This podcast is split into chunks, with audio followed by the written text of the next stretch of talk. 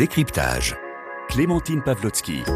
Bonsoir à tous et bienvenue dans Décryptage. C'est une tache noire dans les relations entre l'État français et ses territoires ultramarins des Antilles.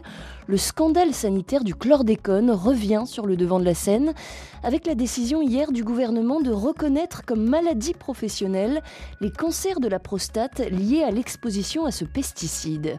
Le chlordécone a été massivement utilisé dans les bananeraies de Guadeloupe et de Martinique entre 1972 et 1993. Il avait pourtant été interdit pour sa dangerosité dès 1990 en France. Les conséquences sanitaires sont dévastatrices selon l'Agence nationale Santé publique France. Plus de 90% des Guadeloupéens et des Martiniquais sont aujourd'hui contaminés. Mais l'affaire ne s'arrête pas là puisque des générations entières d'Antillais vont devoir vivre avec cette pollution jusqu'à 700 ans selon les sols. Alors la réponse de l'État français est-elle à la hauteur des attentes des victimes? Comment a-t-elle été accueillie dans les Antilles? Et quelles sont les traces physiques et psychiques laissées par ce scandale? On en parle pendant 20 minutes avec nos invités. Bonsoir Malcolm Ferdinand. Bonsoir. Merci beaucoup d'être euh, avec nous. Vous êtes chercheur au CNRS, auteur du livre Une écologie décoloniale, penser l'écologie depuis le monde caribéen, paru aux éditions Seuil. Et nous avons également le plaisir d'être en ligne avec Patricia Châtenay-Rivaudet. Bonsoir. Oui, bonsoir madame, bonsoir aux auditeurs, bonsoir à docteur Malcolm Ferdinand. Vous êtes la présidente de l'association Vivre Guadeloupe, association euh, qui défend hein, les droits des personnes victimes de l'empoisonnement au chlordécone et autres euh, produits polluants euh, toxiques. Alors, sur place dans les Antilles, plusieurs élus ont qualifié d'avancée hein, cette reconnaissance de maladie professionnelle, mais ils jugent la mesure incomplète. Patricia Châtenay-Rivaudet, comment ce décret a été accueilli par les victimes? Alors, nous devons dire que forcément, en tant qu'association Vivre, euh, c'est une petite goutte et une très mini avancée par rapport à l'ampleur de ce qu'il convient que l'État puisse réparer, indemniser et soigner. Donc forcément, nous n'allons pas dire que ce n'est euh, nous n'allons pas, euh, euh, comment dire, ne pas reconnaître que c'est une avancée. Par contre, nous avons dit très rapidement dans nos, différentes interventions que c'est un trompe-l'œil. Pourquoi?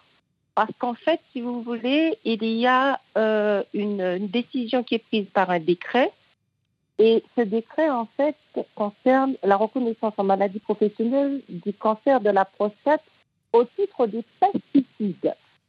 Parce que beaucoup de personnes se trompent en pensant que c'est une mesure qui concerne uniquement les personnes qui souffrent du cancer, euh, qui souffrent du cancer uniquement pour les gens qui sont soignés par le chlordécone. Ce n'est pas du tout ça. Nous nous disons tout simplement que ce décret, il est euh, un décret d'exclusion.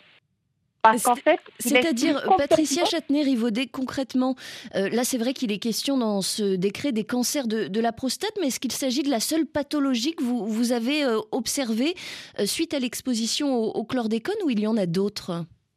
Eh ben, Il y en a beaucoup. Et puis, de toute manière, alors, il faudrait de toute manière aller sur les propres études qui ont été faites par les différentes instances responsables de la santé publique en France. Mais il y a des études qui sont faites et qui montrent qu'il y a des corrélations déjà avec le cancer de la prostate, c'est certain, ce sont des hommes. Mais par rapport aux femmes, les femmes ouvrières, parce qu'il s'agit du secteur agricole, d'accord?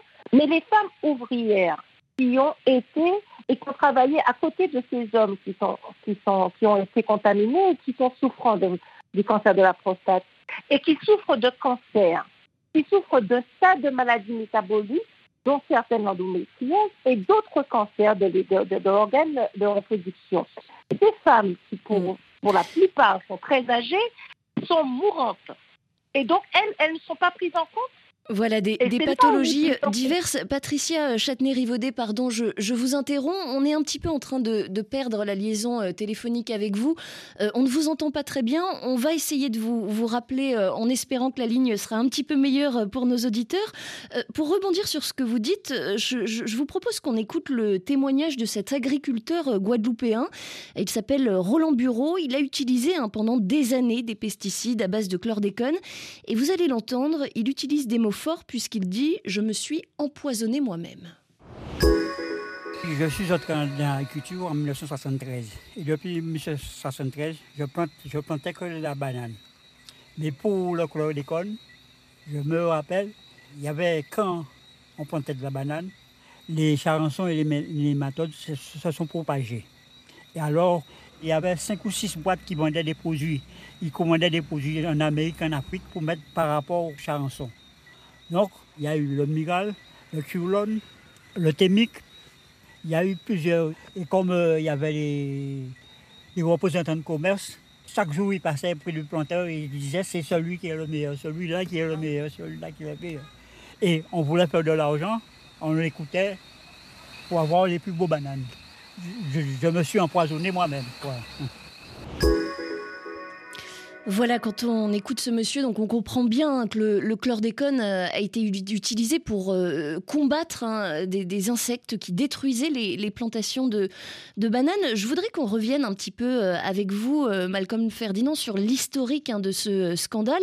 Le chlordécone, lorsqu'il a commencé à être utilisé dans les Antilles dans les années 70, est-ce qu'on avait déjà une idée de sa dangerosité? Absolument. Absolument. Alors, il faut savoir que la première demande d'autorisation du chlordécone euh, en France, mais localement aux Antilles, a eu lieu en 1968-1969. Et que la première demande à, ce qu'on appelle le comité des toxiques, c'est-à-dire l'agence en charge d'accorder ou non les autorisations, la, première demande a, essuyé un refus. Pourquoi? Parce que cette molécule qui fait partie de la famille des organochlorés était trop proche du, DDT. Vous savez, le DDT, c'est cette molécule qu'on utilisait euh, après la, Seconde Guerre mondiale et qui avait été dénoncée par euh, Rachel Carson. Bon, et à cette époque-là, on était en train de euh, retirer du marché les molécules similaires. Donc, il y avait déjà des alertes dès 69-70 avec des allégations de, corruption, il faut, le dire. Cette molécule a été autorisée en Martinique, en Guadeloupe en 72.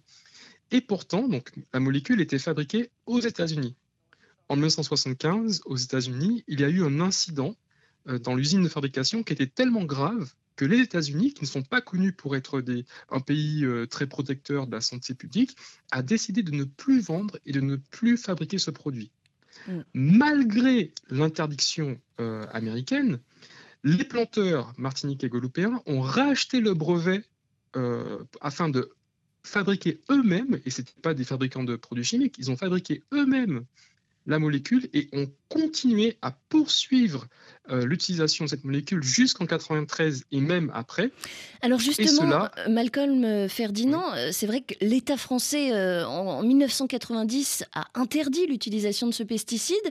comment ça se fait qu'il a continué à être utilisé jusqu'en 93 dans les Antilles? Comment est-ce que l'État français a finalement justifié ce choix?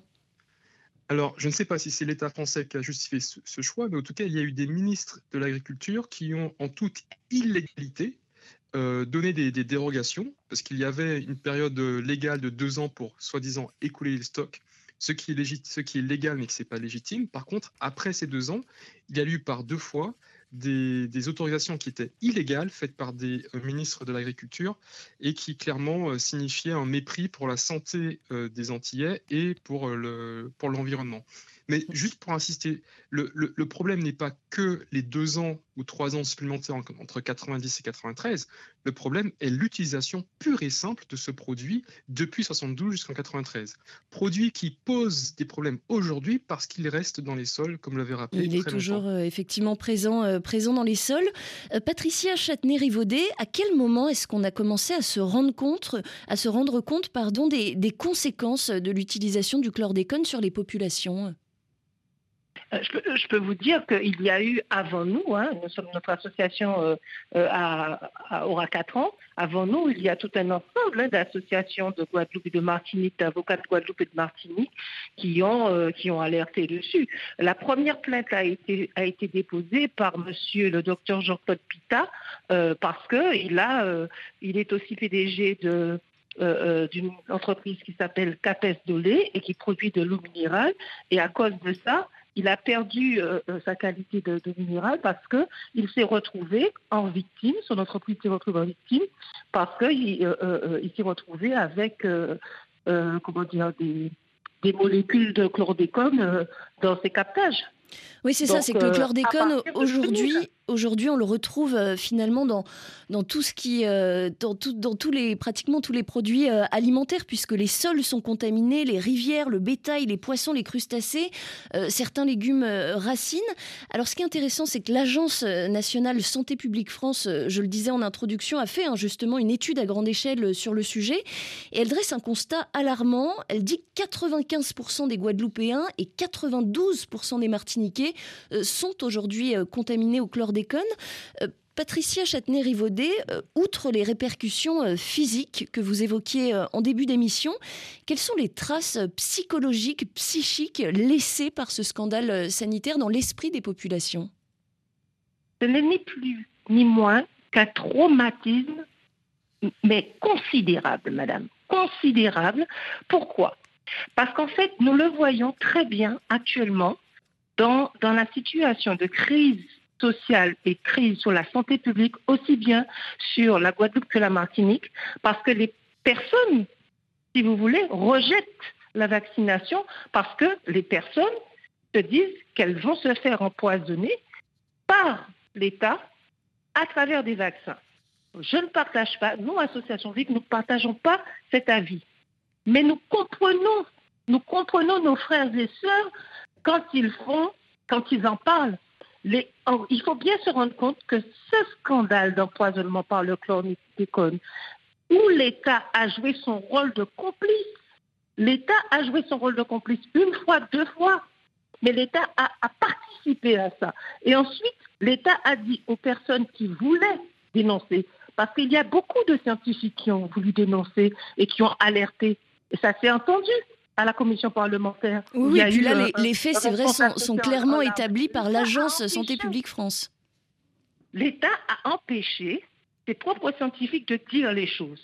Et c'est quand ça commençait à, à ne plus être tenable qu'ils ont commencé, petit à petit, chaque gouvernement, a commencé à mettre des miettes. Voilà. Mm. C'est ça. Alors justement, Malcolm Ferdinand, quelle est la position de l'État français aujourd'hui par rapport à ce, scandale sanitaire et environnemental? Est-ce que l'État a clairement reconnu sa, responsabilité? Euh, alors, bon, une chose est sûre, c'est qu'il y a des actions qui sont euh, prises, notamment euh, des, plans, des plans interministériels depuis 2008 qui tentent de faire des choses. Ça, il faut, il faut le reconnaître. Est-ce que ces plans, ces mesures sont là à la hauteur euh, de la contamination et des enjeux sanitaires euh, Là, euh, je crois, comme l'a rappelé Patricia que le compte n'y est pas. Et j'aimerais juste soulever deux inconséquences quand même assez remarquables dans le décret qui a été, qui a été pris hier. Inconséquence première, nous parlons de, de, plus de 90% de la population qui est contaminée, mais nous avons un décret qui concerne uniquement les expositions professionnelles d'ouvriers agricoles on est à un pourcentage de population inférieur à 1%. Donc ça veut dire que ça concerne 1% de la population à peu près, contre 95-92% contaminés. Oui, il y a toute une partie des victimes qui ne sont pas finalement euh, impliquées euh, dans, cette mesure, qui ne sont pas concernées. Et deuxièmement, deuxièmement, nous sommes, et je crois que les dernières semaines et derniers mois l'ont rappelé, face à une crise sociale chronique dans ces territoires avec des taux de, pauvreté, des taux de, chômage importants. Il ne faudrait pas faire la confusion que le décret qui va aider à soigner des personnes, notamment des ouvrières et des ouvriers agricoles, puisse résoudre la question sociale, c'est-à-dire les conditions euh, parfois euh, euh, vraiment terribles dans lesquelles ces personnes qui ont donné leur corps et leur énergie à la production de bananes vivent aujourd'hui avec des retraites qui sont inférieures à 500 euros, 300 euros. Et, ça, c'est une question en tant que telle qui a à comprendre indépendamment du chlordécone. Et là, je crois que le compte n'y est pas non plus. Mais alors très concrètement, euh, Malcolm Ferdinand, cette reconnaissance euh, des, des, cancers de la prostate comme maladie professionnelle, qu'est-ce qu'elle va changer euh, pour les victimes? Parce qu'elle ne donne pas lieu a priori à une indemnisation de ces victimes. Qu'est-ce que ça va changer concrètement? C'est quoi? Ils vont bénéficier d'un accompagnement euh, médical, d'une prise en charge des frais médicaux liés à leur maladie alors euh, voilà, il y a alors je vous voilà, il y a des indemnisations qui vont avoir lieu et notamment euh, les personnes qui peuvent et c'est ça la difficulté qui peuvent attester de 10 ans d'exposition au chlordécone vont pouvoir être aidées dans une certaine mesure jusqu'à un certain point. la difficulté est là, c'est-à-dire comment prouver euh, qu'on a été, enfin, qu'on a été exposé pendant, pendant, pendant 10 ans. Donc, il y a une aide, une avancée, comme l'a rappelé euh, Patricia Chapin-Rivodet, une avancée qui, qui est petite, c'est-à-dire que certaines personnes pourront être indemnisées. Mais je rappelle l'inconséquence 95% de personnes exposées, contaminées aujourd'hui. Et là, on va indemniser des personnes qui ont pu, entre 72 et 93, témoigner de 10 ans d'exposition à la chlordécone.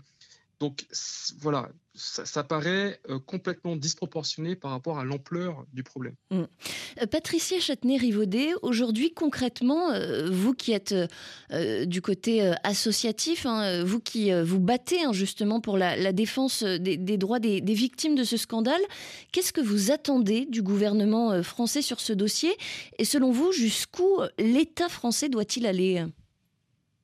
Alors, je vais vous dire exactement ce que le docteur Malcolm Ferdinand vient de vous dire. Et nous avons dans ce décret une infime partie des peuples de Guadeloupe et de Martinique qui sont concernés. Une infime partie. Et qu'il faut indemniser et qu'il faut suivre.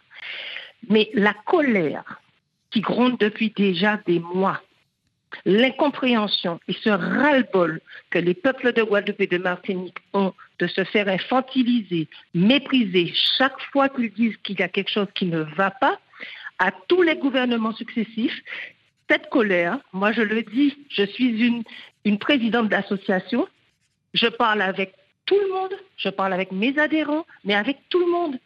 Actuellement, les personnes n'en peuvent plus. Et moi, je profite de dire les choses comme elles doivent être dites. Il faut que ce gouvernement il soit conscient que ce, décret, il a sa raison d'être. Mais il doit rapidement communiquer sur de vraies, de vraies décisions, de vrais dispositifs, de vraies mesures, de vraies politiques de santé publique et de protection de l'ensemble des peuples de Guadeloupe et de Martinique par rapport à cette pollution chlordécone. Mais si vous permettez, madame, il faut parler du pire. Le pire, ce n'est pas que la pollution par le chlordécone. C'est l'effet cocktail de toutes les molécules chimiques, de tous les biocides qui s'entrechoquent sur le petit territoire de Guadeloupe et qui constituent un cocktail mortel qui est pire que le seul chlordécone. Nous avons déjà interpellé plusieurs fois la préfecture de Guadeloupe là-dessus. Mm. Et jusqu'à maintenant, aucune réponse. Une dernière question. Une dernière question euh, pour vous, Malcolm euh, Ferdinand, pour euh, refermer cette émission. C'est vrai que le, chlordécone, alors c'est un scandale pour l'instant qui, concerne, dont on entend essentiellement parler au sujet des, Antilles, mais ce produit, ce pesticide, il a été utilisé dans d'autres pays du monde et notamment des pays africains. tout à fait. Le chlordécone a été utilisé dans plus de 20 pays dans le monde. Sur au moins trois continents. Mais pour, et il a notamment été utilisé, il a été testé en Guinée, il a été utilisé en Côte d'Ivoire et, euh, et au Cameroun. Et pourquoi en Côte d'Ivoire au Cameroun? Parce que Guinée, Côte d'Ivoire, Cameroun, pardon, oui, et, faisait partie des, des pays de l'empire de la banane, l'empire colonial de la banane qui a, qui a été mm-hmm. lancé au tournant du XXe siècle et euh, qu'il y avait des stations, des scientifiques qui passaient de part et d'autre de l'Atlantique. Aujourd'hui, perdure encore une forme d'ignorance sur euh, les conséquences de ces utilisations du même produit euh, au Cameroun et en Côte d'Ivoire. On sait d'ailleurs qu'il y a des liens entre les compagnies entreprises de Martinique et de Guadeloupe et celles qui vont continuer à produire de la banane au Cameroun et en Côte d'Ivoire. Merci beaucoup Malcolm Ferdinand, chercheur au CNRS. Je rappelle le titre de votre ouvrage Une écologie décoloniale, penser l'écologie depuis le monde caribéen. C'est paru aux éditions euh, Seuil. Et merci beaucoup à vous Patricia Châtenay-Rivaudet, présidente de l'association Vivre Guadeloupe. C'était le décryptage du jour. On se retrouve à partir du lundi 3 janvier à 17h10, temps universel. Très belle soirée à tous sur RFI. Priorité santé